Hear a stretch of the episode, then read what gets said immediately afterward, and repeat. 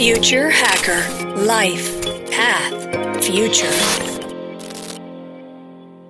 Hola, volvemos entonces con la segunda parte de la charla con Flavio Betarello, que es el jefe eh, en la embajada, jefe de la oficina comercial y de turismo en Madrid.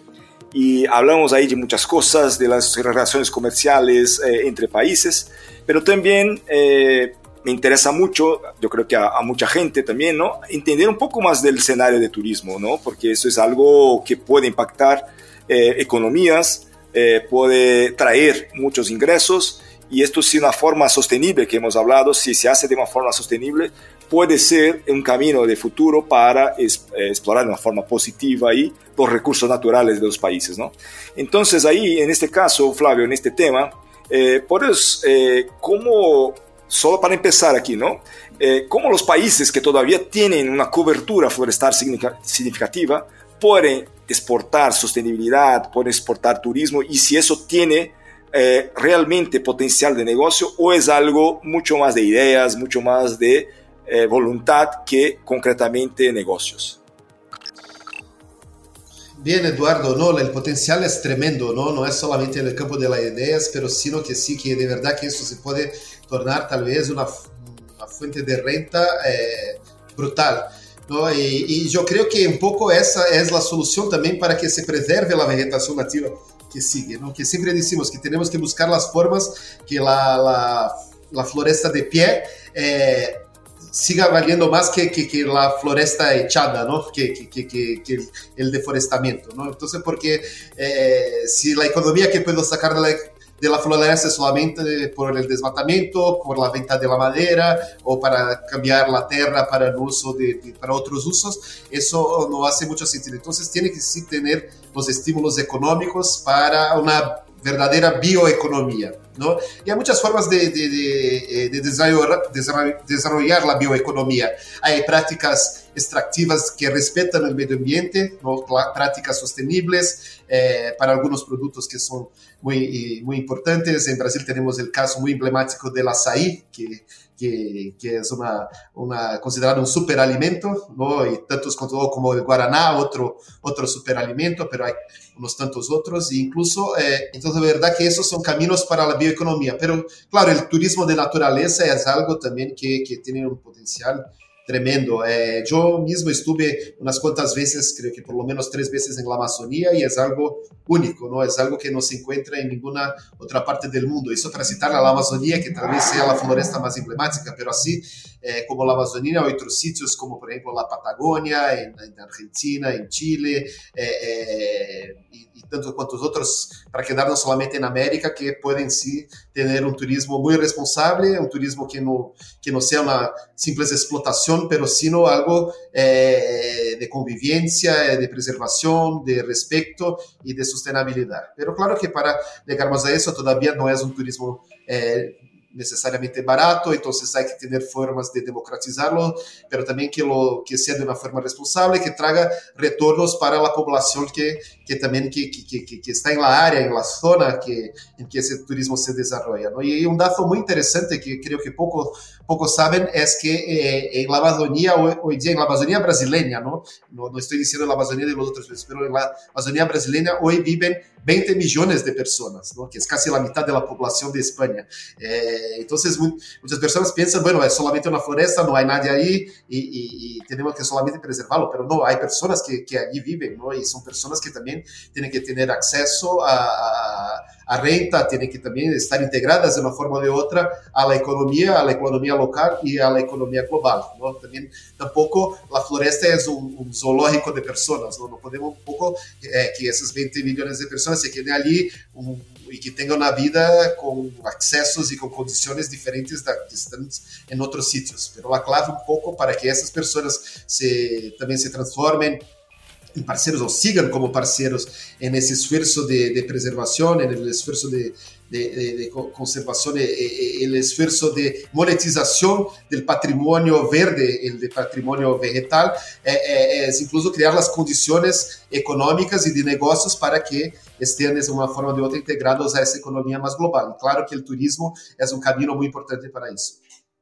Y bueno, en Europa no, no, hace falta hablar que es una fuente de ingresos importantes ¿no? para, para, para, para todo, para todos casi países ahí eh, de Europa. Eh, Asia también, ¿no? Brasil y, y, Latinoamérica un poco menos explorado. Eh, ¿Hay alguna barrera para que se desarrolle más este, estos, estos eh, negocios de turismo? Eh, ¿Es solamente el tema de sostenibilidad o es algo de cultura, incentivos y otras cosas? Sí, bueno, creo que, que, que tenemos sobre todo que desarrollar la infraestructura para, para recibir el turismo, ¿no? que tampoco es algo sencillo, pero es algo que necesita ser hecho. Y tenemos que tener también la conectividad ¿no? para un país como Brasil, que tiene dimensiones de un continente, ¿no? dimensiones continentales. Eh, es un rato muy grande cómo conectarnos. Eh, eh, de una forma eficaz y que viabilice eh, un turismo que, que, no te tarde como tres días para llegar de un sitio a otro, ¿no? Entonces que tenga una buena conectividad aérea dentro de Brasil, eh, también de Brasil con otros sitios en el mundo. Eh, hoy día, claro, la gran porcentaje de los vuelos van a São Paulo, ¿no? porque un poco es donde está el centro financiero, el centro económico de Brasil, pero eh, ni todos que tienen la intención de hacer turismo lo quieren hacer en São Paulo. Entonces, para llegar a la Amazonía, tiene que, por ejemplo, bajarse hasta São Paulo y después volver a la Amazonía, que te va a tardar como cinco horas más, más el tiempo de cambiar de avión y, y todo, eso, eso ya te cuesta mucho. Y también un poco de crear la infraestructura para mejor recibir los turistas. Y la infraestructura, por eso lo digo, no solamente los hoteles o las formas de transporte, pero también la capacitación de los talentos, ¿no? de los recursos humanos. Y creo que hay esfuerzos muy grandes para, de facto, crear una red de personas que puedan un poco eh, eh, facilitar el turismo. Y sobre todo también la idea de crear un turismo seguro, ¿no? Para que eh, por ejemplo, el viajero no esté, eh, eh, no sufra con situaciones de inseguridad, de inseguridad urbana o, o, o que esté un poco eh, expuesto a, a, las situaciones que nadie que está en vacaciones quiere estar expuesto a una situación donde no se sienta 100% seguro. ¿no? Y creo que eso también es algo que necesitamos eh, desarrollar bastante. El potencial es tremendo. Te imaginas que Brasil Brasil recebe menos turistas, é, menos viajeros que, que as Canárias, não? E é claro que as Canárias são um destino muito importante, mas são umas quantas islas, não? E Brasil é quase que um continente, mas recebemos por mais, mais ou menos a metade dos turi de los, de los turistas. Eh, Brasil, por exemplo, recebe o mesmo número de, de viajeros que Georgia, que é um país muito mais pequeno. Então, é algo que, de facto, necessitamos desenvolver muitíssimo. La, la, forma también ¿no? del turismo eh, ha cambiado mucho, me parece, porque antes teníamos ahí un, mercado, ¿no? una oportunidad de empresas que eh, arreglaban el viaje a las agencias, hacían todo el trabajo ahí de organización. Pero con la, la transformación digital, con el mundo digital, eh, esto se ha hecho más fácil, o sea, eh, es muy fácil por la internet tener acceso a, a los billetes de viaje, las, la, los hoteles y todo demás, incluso negociaciones eh, con, con, mucha ventaja, ¿no? Eh, y otro día estaba hablando con un conocido de, de, este mercado y me hablaba mucho de la experiencia, o sea, que esto está cambiando un poco, o sea, la forma como se explora el turismo. No es simplemente llegar al punto, sino que tener experiencias. ¿Es así o es algo de momento? ¿Qué, qué te parece? No, creo que esa idea de turismo de experiencias es algo que, que es fundamental. No, no es solamente irse a un sitio y, y quedarse allí, no, pero sino también eh, tener essas llamadas experiencias. E por isso o turismo de natureza, o turismo eh, ambiental é algo muito interessante, não? Porque é algo que te propicia, te proporciona esses tipos de experiencia, ¿no? Te va a la Amazonía y te mira algo único. Entonces, esa idea de buscar algo que, que, que, que no necesariamente tienes acceso donde vives eh, eh, normalmente. Creo que sí, esa es una tendencia muy fuerte de desarrollar esas experiencias. Y, y no solamente en turismo, creo que, que en unas cuantas cosas eh, en, tu vida, por ejemplo, mismo el consumo de alimentos se cambia un poco cuando se te sube la renta, te, te, te cambia mucho para simplemente bueno, ingerir una, comida que te va a dar los nutrientes para también tener experiencias. Y por, eso, por ejemplo, la idea de los cafés de especialidad, ¿no? Sino, eh, no tomando un café, pero un café, eh, quiere saber cómo, eh, eh, de, de, dónde viene ese café, quién, quién quem foram que estiveram involucrados em a produção desse café, um pouco de saber a história das coisas, não? E creio que essa ideia de saber a história das coisas está muito associada a, a essa tendência delas experiências ou de turismo de experiência. E turismo independente, também sem as agências eh, de viajes, como, como ha dicho, creo que eso es algo también que, que, que llega, sobre todo por la facilidad de la digital, eh, pero también eh, se abre una nueva forma, forma de turismo, que son los nómades digitales, ¿no? que son los tipos que no necesitan estar en un sitio físico para trabajar, que pueden cambiarse de sitios y, y eso también es algo que para, para algunos destinos é, é, bastante importante já, não? Que, que, que, são sítios que se quedam como hubs de, de nômades digitais, não? também é outra coisa que, que, é importante. Pero essas novas tendências não me parece que vão substituir completamente também um pouco o turismo mais clássico. Você pensa sobretudo como, como os asiáticos, como, como os chinos les gusta viajar. Les gusta viajar em grupos, les gusta viajar com todo um pouco arreglado por uma agência, com um guia que se quede como responsável, que te vai dizer eh, decir dónde comer. E y ese es un tipo também de viagem que, porque também que quer hacer tudo um pouco mais rápido, não tanto por la experiência, sino uma forma diferente de experiência, que é a experiência de ter o registro, de sacar as fotos, de estar em los destinos um pouco mais famosos e, e, e também é uma forma eh, bastante interessante e bastante importante e válida também de turismo. Então, me parece que é, que não há uma substituição, sino na proliferação de formas de se viajar, E claro que isso um pouco aumenta a complexidade de como manejar esse tema de turismo e como fazer políticas públicas que um pouco desarrollen o turismo, porque o turismo agora tem muitas formas distintas. Justo agora estamos nessa semana aqui eh, Madrid com a FITUR, que é a feria de turismo muito importante. Vamos receber uma delegação muito grande de Brasil, de los estados, de São Paulo, Bahia, Minas Gerais, eh, Rio de Janeiro, Ceará, de quase todos os destinos importantes de Embratur, que é a nossa empresa que desenvolve o turismo. Pero justo termina eh, Fitur empieza Madrid Fusión, que é um pouco o congresso de alta gastronomia mundial. E vamos a também um, um sítio de Brasil em Madrid fusion para turismo de gastronomia que é um turismo também um turismo de experiências não Que te vai a un sitio no solamente para mirarlo, mas também um pouco para eh, eh, explorar esse tema de gastronomia. Então, eh, eh, é eh, ideia de que temos que pensar outras formas de fazer turismo y eh, outras formas de promocionar turismo, ¿no? isso, de facto é, é, é, é um desafio, é um reto bastante importante, mas também abre muito mais oportunidades. Eh, Flavio, yo no tenía esa pregunta en mi listado aquí, pero una pregunta que me viene a cabeza es, y cuando hablamos ¿no? de la experiencia digital y todo, otro día estaba en un concierto y vi una chica justo delante de mí con su móvil haciendo toda la grabación del evento, del concierto, ¿no? Incluso casi que miraba solo la pantalla y no miraba el concierto. ¿Crees? Bueno, es un chiste, pero es realidad, ¿no? Mucha gente hace, hace eso. ¿Por qué? Porque entiendo que quieren llevar este recuerdo o algo para casa, ¿no?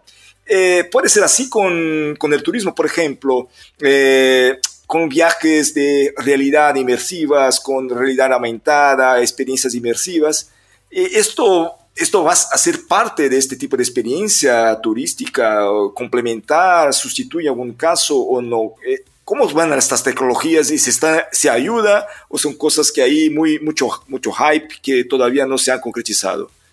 Não, creio que sim, que, que, que não são somente hype, creio que, que são sim uma tendência.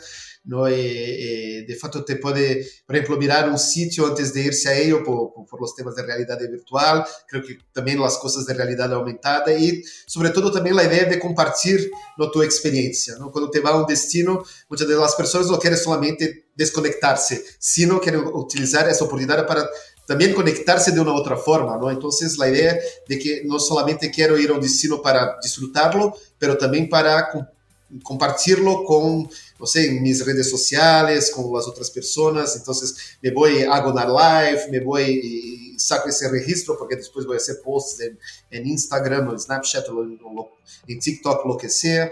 Entonces, eh, de facto, necesitamos todavía mirar eh, qué es hype, qué es hype qué es, qué, qué viene para, para quedarse. ¿no? Eh, sé si está tan claro, pero me parece que, que, desde hace mucho siempre sacamos fotos de, fotos de nuestros viajes. Es que ahora, no, antes tenía que sacar la foto, tenía, que, que, que, tenía como 36 fotos y ya estaba. ¿no? Ahora tiene como infinitas fotos en tu móvil y, y, y no solamente fotos, pero cómo va a compartirla, cómo va a tratarlas, eh, también la idea de que se puede eh, crear contenido de sus viajes, ¿no? Y de sus experiencias. No solamente disfrutarlas, pero crear un contenido desde eso. Eh, creo que también es algo que hay que se tener en, en, en, cuenta. Eso me parece que de una forma o de otra es muy orgánicamente incorporado en destino. Se te mira, se te va a un sitio u otro, ya hay, ya hay lo, lo, los espacios para sacar las fotos, que ya tienen los hashtags incluso desde allí. y, y me parece que es una forma que, que, también se queda, incluso para descubrir nuevas cosas, ¿no? Muchas de las cosas ahora se descubren por, por, por Instagram, que, que, que, dan consejos a los viajeros o unos sitios u otros, entonces también una forma diferente de promocionar destinos o experiencias, ¿no? Eh, entonces, Creio que todo se cambia a uma velocidade muito rápida e, uma vez mais lo digo, também não necessariamente sinceramente se substitui, pero sí que se sobrepone. Então, não é que agora temos somente o meio digital para preocuparnos, ou os outros meios também de chamar a agência também siguen existindo, não? E por isso que uma feira como Fitur tem tantos operadores de turismo também presentes. Que as agências também têm um papel muito importante, siguen tendo um papel importante, pero essas coisas se sobrepõem e, eh, eh, eh, ganham em complexidade. E me parece que, que, que para una creciente cantidad de personas, eh, el turismo se queda más solamente de disfrutar la experiencia, sino también compartir la experiencia. Perfecto, perfecto. Bueno, eh, la charla es, está muy buena y podríamos aquí hablar de muchas cosas más porque los dos temas, ¿no? Eh, el tema de comercio entre países y el tema de turismo es muy, muy amplio, ¿no? Pero bueno, eh, nos va el tiempo, desafortunadamente, pero Flavio, eh, antes de nada, ha sido un gusto tenerte con nosotros. Dejo aquí eh, para que dé tus últimas palabras ahí, alguna, alguna cosa que quieras hablar del futuro, alguna cosa ahí que, que, puedas compartir con nosotros. Ah, pues nada, Eduardo, ¿no? gracias a ti y a todo el equipo de Future Hacker, que de verdad que ha sido un placer, eh, un honor con la invitación. Y bueno, eh, eh, me hace mucha ilusión que me invite unas cuantas veces más para que sigamos con nuestra buena conversa. ¿no? Eh, bueno, para encerrar un poco, creo que solamente iba a decir lo que pienso del futuro y el papel de Brasil en ese futuro. Creo que eh, tal vez los los retos más importantes que tenemos eh, eh, seguridad alimentaria y sostenibilidad, ¿no? Porque si comimos bien y tenemos un medio ambiente preservado, creo que el, el resto un poco lo, eh, nos arreglamos. Y para, y, y, y para tener un equilibrio entre la democratización al acceso al alimento eh, y también la sostenibilidad en los sistemas de producción de ese alimento y, y la sostenibilidad también de la producción de energía, por ejemplo, ¿no? eh, con energías renovables. Creo que Brasil es un actor absolutamente fundamental para eh, eh, esos dos retos que, que, que, nosotros como, como seres humanos vamos a enfrentar en el futuro. No solamente para nosotros que por las veces estamos en Europa o, o en Brasil, como con, algunos niveles de, renta eh, que son más, eh, eh, más, confortables que de otras partes del mundo, pero también un compromiso con todos, ¿no? incluso con la humanidad, incluso con aquellos que están en regiones eh, más pobres. ¿no? Entonces no podemos mirar solamente eh, desde nuestra, nuestras perspectivas de que no, pero ya yo, tengo una buena alimentación, sí, pero hay otros que, que todavía que no la tienen. ¿no? Entonces, ¿cómo vamos a alimentar a 10 mil millones de personas con, com sustentabilidade. E creio que esse é um grande desafio, pero eh, Brasil está equipado para, para participar de uma forma eh, muito positiva e muito construtiva. E, bueno, estou aqui na Espanha um pouco também construindo as pontes com um governo que, que, que, que, que é muito simpático ao Brasil, com uma, com uma sociedade que é muito simpática ao Brasil, que é a sociedade espanhola, e creio que juntos eh, um pouco teremos um, um papel protagónico en, en cómo las cosas se desarrollarán para toda la humanidad. Así espero, por lo menos. Muy bien, ojalá, ojalá y así espero también. Bueno, entonces muchísimas gracias y por supuesto, hasta pronto porque tenemos mucha cosa que hablar todavía. Muchas gracias Eduardo y un abrazo a todos. Future Hacker Life Path Future.